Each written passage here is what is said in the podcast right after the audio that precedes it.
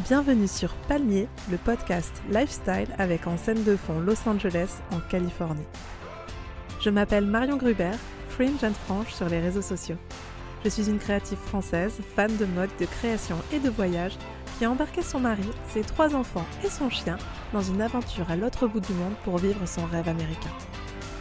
Palmier, c'est une vision positive de la vie, une quête d'inspiration pour faire de chaque instant un souvenir ensoleillé.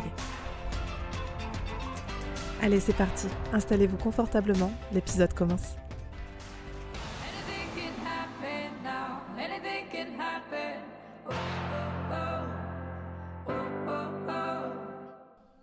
Ce mini break s'est transformé en une bien trop longue pause. J'espérais avoir de nouvelles choses à vous raconter au bout de 15 jours concernant notre départ aux USA, le temps des vacances scolaires d'avril, et puis finalement l'attente a duré, duré. Et nous voilà, déjà mi-mai, finalement toujours en train d'attendre. Et oui, les choses ont quand même pas mal avancé sur plusieurs sujets, mais on est globalement, toujours officiellement, en attente de tout. Et on part dans deux mois. Voilà, voilà, demain quoi. Ce petit épisode, il sera sans filtre, comme toujours par ici. C'est un peu un gros plan sur les galères du moment, mais comme je vous ai promis de vous raconter ici les choses qu'on peut difficilement montrer en images, les aléas de notre projet d'expatriation en font à mon sens intégralement partie.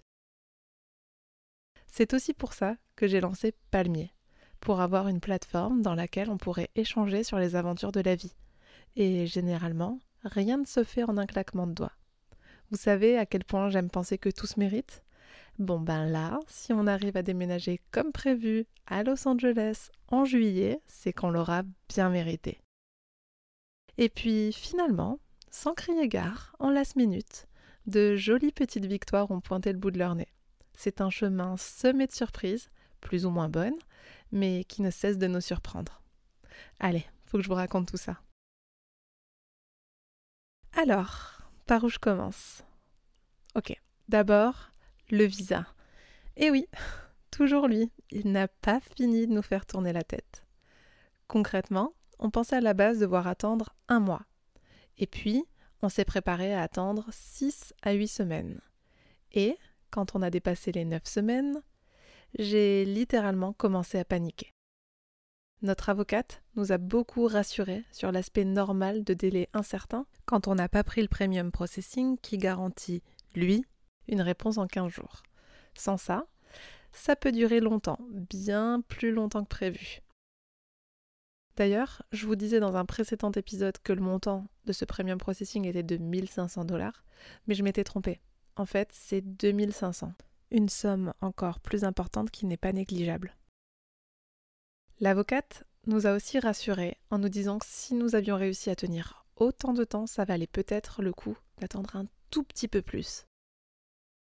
Du coup, j'ai, en bonne détective que je suis, téléchargé des applications de tracking de dossiers. Je rafraîchissais la page 100 fois par jour, alors qu'en fait, il y a des notifications hein, pour prévenir en cas de changement, mais on ne sait jamais. Peut-être que je pourrais avoir une info avant qu'elle me soit poussée, qui sait. J'ai commencé à surveiller les forums, tenter de voir s'il y avait des tendances en termes d'attente et de résultats. Et je me suis aussi mis à regarder les Kardashians. je débarque 15 ans après la Terre entière. Eh bien, vous savez quoi? Je crois que c'était la meilleure chose que je pouvais regarder pour vraiment déconnecter mon cerveau. Un petit moment de bonheur et de rigolade. Et puis, au passage, aller vivre à Los Angeles sans connaître tous les prénoms des sœurs de Kim, ça aurait été vraiment un manque de culture générale terrible. Donc, pour revenir à ce visa dont la réponse se fait attendre. Qu'est-ce qu'on peut avoir comme réponse, justement? Un oui? Un non? Alors, c'est un peu plus nuancé que ça. On reçoit soit une acceptation immédiate, case was accepted, soit ce que l'on appelle un RFE, Request for Evidence.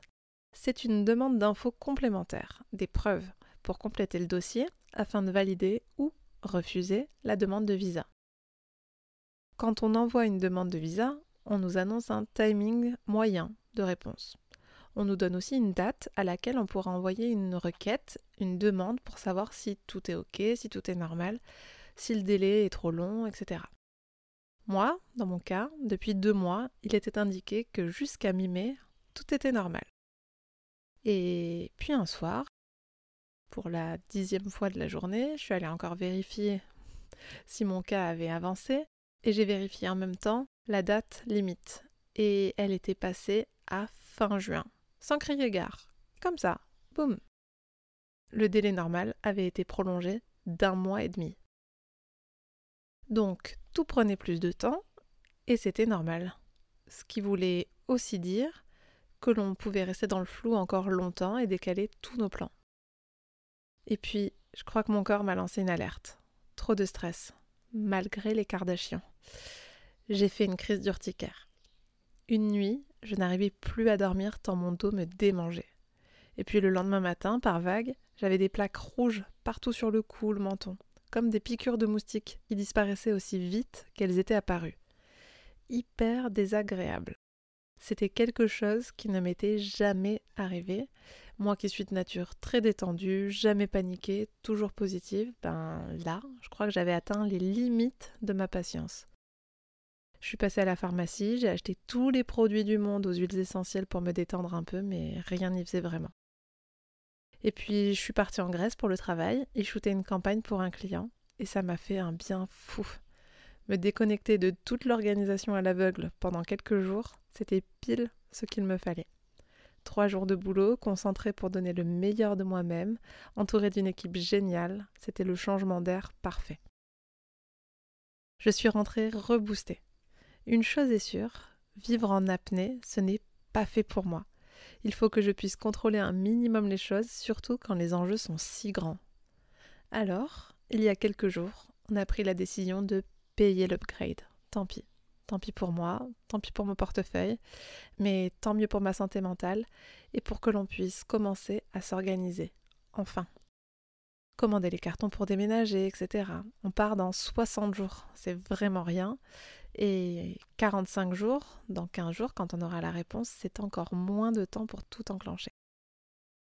Depuis, ça va beaucoup mieux, car je sais qu'il y a un terme à cette attente et qu'il est proche. D'ici début juin, on aura une réponse de l'immigration. On pourra enfin avancer et préparer ce qui nous attend. Je crois qu'on avait besoin de voir quelque chose avancer pour que tout se débloque. Et là, je sens qu'on y est presque. Et puis est arrivée une autre plutôt mauvaise surprise concernant la seconde étape de l'obtention du visa, l'entretien à l'ambassade. Il s'agit d'un rendez-vous obligatoire qui valide la première décision de USCIS, l'immigration américaine. On confirme tout ce qu'on a présenté dans le dossier de demande de visa, et cette fois de vive voix. On s'assure qu'on compte respecter la loi, ne pas trespasser nos droits, et on croise les doigts pour repartir avec le bon tampon dans notre passeport. Jusqu'à présent, l'ambassade indiquait un délai de 22 jours pour avoir un rendez-vous. Et on a appris que le délai était désormais passé à plus de 90 jours. Concrètement, nous sommes censés prendre l'avion dans 60 jours, donc on a un petit souci J'étais déjà en train de me retourner le cerveau, à savoir si on allait vivre chez mes parents trois mois, le temps de libérer notre maison actuelle et d'avoir le droit de partir aux USA après le rendez-vous à l'ambassade. Et j'étais déjà là à demander à Guillaume si on ne partirait pas en Australie, au Canada, quelques mois, et peut-être faire l'école à domicile aux enfants. Parce qu'en fait, c'est ça surtout qui me panique, leur faire rater la rentrée dans un autre pays. J'ai tellement envie que la transition pour eux soit la plus confortable possible. Et puis vous commencez à me connaître, je me suis dit qu'on allait y arriver, quitte à prendre rendez-vous dans l'ambassade d'un autre pays, facile d'accès depuis la France comme l'Angleterre. On va prendre les choses en main, quoi. Mais nos avocats nous ont recommandé de nous accrocher à celle de Paris. Ce qu'on a fait. On a donc passé une journée entière à remplir des formulaires, le fameux DS 160, et puis on a pris le premier rendez-vous disponible en octobre. Cata. On a checké le site de l'ambassade 25 fois par jour pour voir si un rendez-vous plutôt se libérait, en vain. Et puis, on a décidé de faire une demande de rendez-vous d'urgence, comme je suis censée commencer à travailler aux USA en juillet. Et là, on a croisé très fort les doigts. Et magie La demande a été validée quelques heures plus tard et on a obtenu un rendez-vous le mois prochain. Wouhou L'ascenseur émotionnel. J'ai dansé de joie dans le salon, j'ai imprimé dix fois la confirmation, j'ai embrassé mon ordinateur tant j'étais heureuse. Voyez, c'est les petites victoires qui sont les plus appréciées. je suis mais tellement heureuse et dans tout ça, je me dis qu'il y a quand même de très bonnes surprises. Au même moment, j'ai reçu la confirmation de réception de notre premium processing. Quand la notification est apparue sur mon téléphone, mon cœur s'est arrêté de battre quelques secondes. Enfin des nouvelles. Première update de notre dossier depuis 80 jours. Je respire enfin. Ça me fait penser à la chanson des Foo Fighters, Rescued, qui se lance dès que j'allume ma voiture en ce moment. Encore un signe. Je l'écoute, la fenêtre ouverte à fond, le vent dans mes cheveux, et ça me remplit de force instantanément.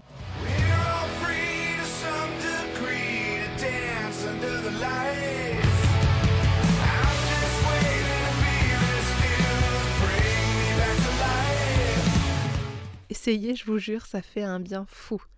Du coup, je l'ai mise dans ma playlist Palmier numéro 2 et je vous glisse le lien, comme d'habitude, dans les notes de l'épisode.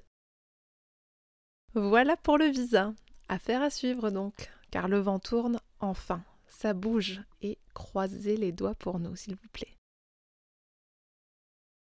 Alors, vous pensiez que c'était fini? Eh ben non Ensuite, il y a eu des rebondissements du côté de l'école, là-bas, aux US. Pour l'instant, on avait une réponse positive concernant l'admission de Romy. Et puis, on a reçu le dossier d'inscription et on a un petit peu déchanté. On s'y attendait, mais sans preuve de résidence, tout est compliqué. Et on est loin d'avoir une preuve de quoi que ce soit, car nous n'avons toujours pas de visa et donc encore moins de logement. Après avoir appelé l'école pour leur expliquer la situation, on m'a remercié d'avoir inscrit mes enfants, mais que sans dossier complet, on ne pouvait pas me réserver la place. J'ai paniqué, j'ai demandé si on pouvait louer un Airbnb ou si on pouvait espérer que ça fonctionne malgré tout en rendant le dossier un mois avant la rentrée. Et on m'a répondu qu'on ne pourrait savoir qu'une fois que j'aurais rendu le fameux dossier. Il n'y a pas de traitement de faveur ni de façon de contourner la situation ou la loi. Si on ne répond pas aux règles à la lettre, on est mis on hold en attente. Et on croise encore et encore les doigts. On part prochainement, Guillaume et moi, pour justement trouver un logement, en espérant être fixés d'ici là sur nos visas et donc aller de l'avant avec la maison que l'on trouvera qui nous permettra en même temps de valider l'inscription des enfants à l'école. Badaboum, retour à la case départ ou presque. Petit conseil que je vais appliquer à tout dans ma vie à partir d'aujourd'hui, je crois que c'est très important d'accepter que les plans peuvent changer c'est la vie. On s'adaptera comme on le fait toujours.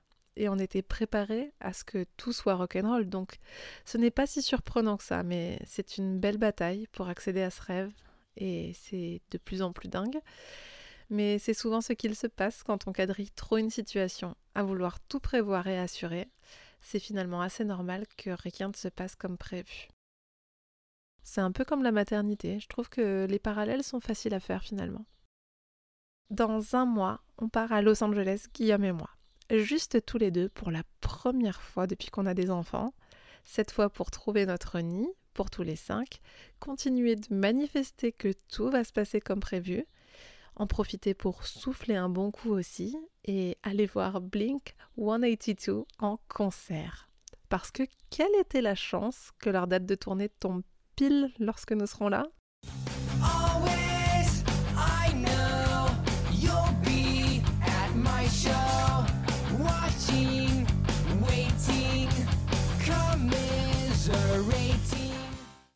Savez ce que je vais dire, non? Encore un signe.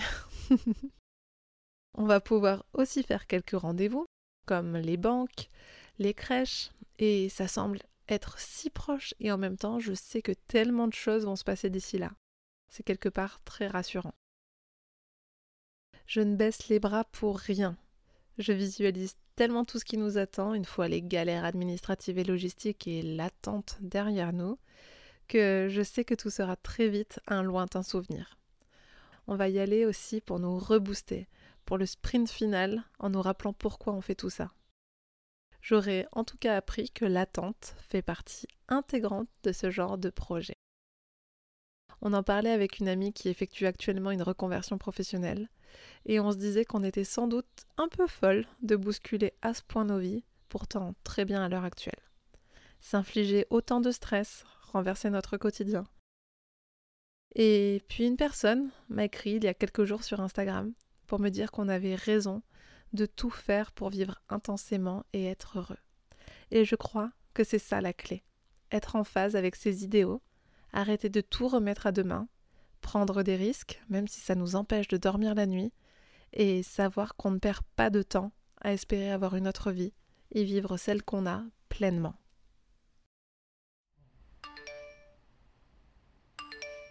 Petite édite imprévue à cet épisode. Il est 22h30, on est mercredi 17 mai et on vient de recevoir une notification. J'ai le cœur qui s'emballe. J'ai les mains qui tremblent et en même temps, je vois que dans ma boîte mail s'affiche un nouveau message. J'ai les larmes aux yeux. Guillaume me regarde. Il a tout de suite compris. Allez, je garde la suite de l'histoire pour le prochain épisode. Et cette fois-ci, promis, j'attends pas un mois pour tout vous raconter. Pour raconter ma vie, ça m'avait trop manqué.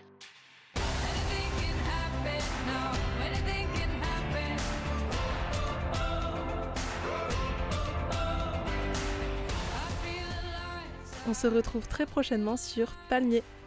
Pour ne pas passer à côté du prochain épisode, n'hésitez pas à vous abonner à ce podcast sur votre plateforme d'écoute favorite et à suivre mes aventures cette fois en images sur les réseaux sociaux en suivant mon compte Fringe and Frange sur Instagram, TikTok et YouTube. J'ai également posté récemment une playlist pour vous plonger dans l'ambiance palmier où que vous soyez. Tous les liens sont dans les notes de l'épisode. Merci encore d'être là. Je vous embrasse. See you soon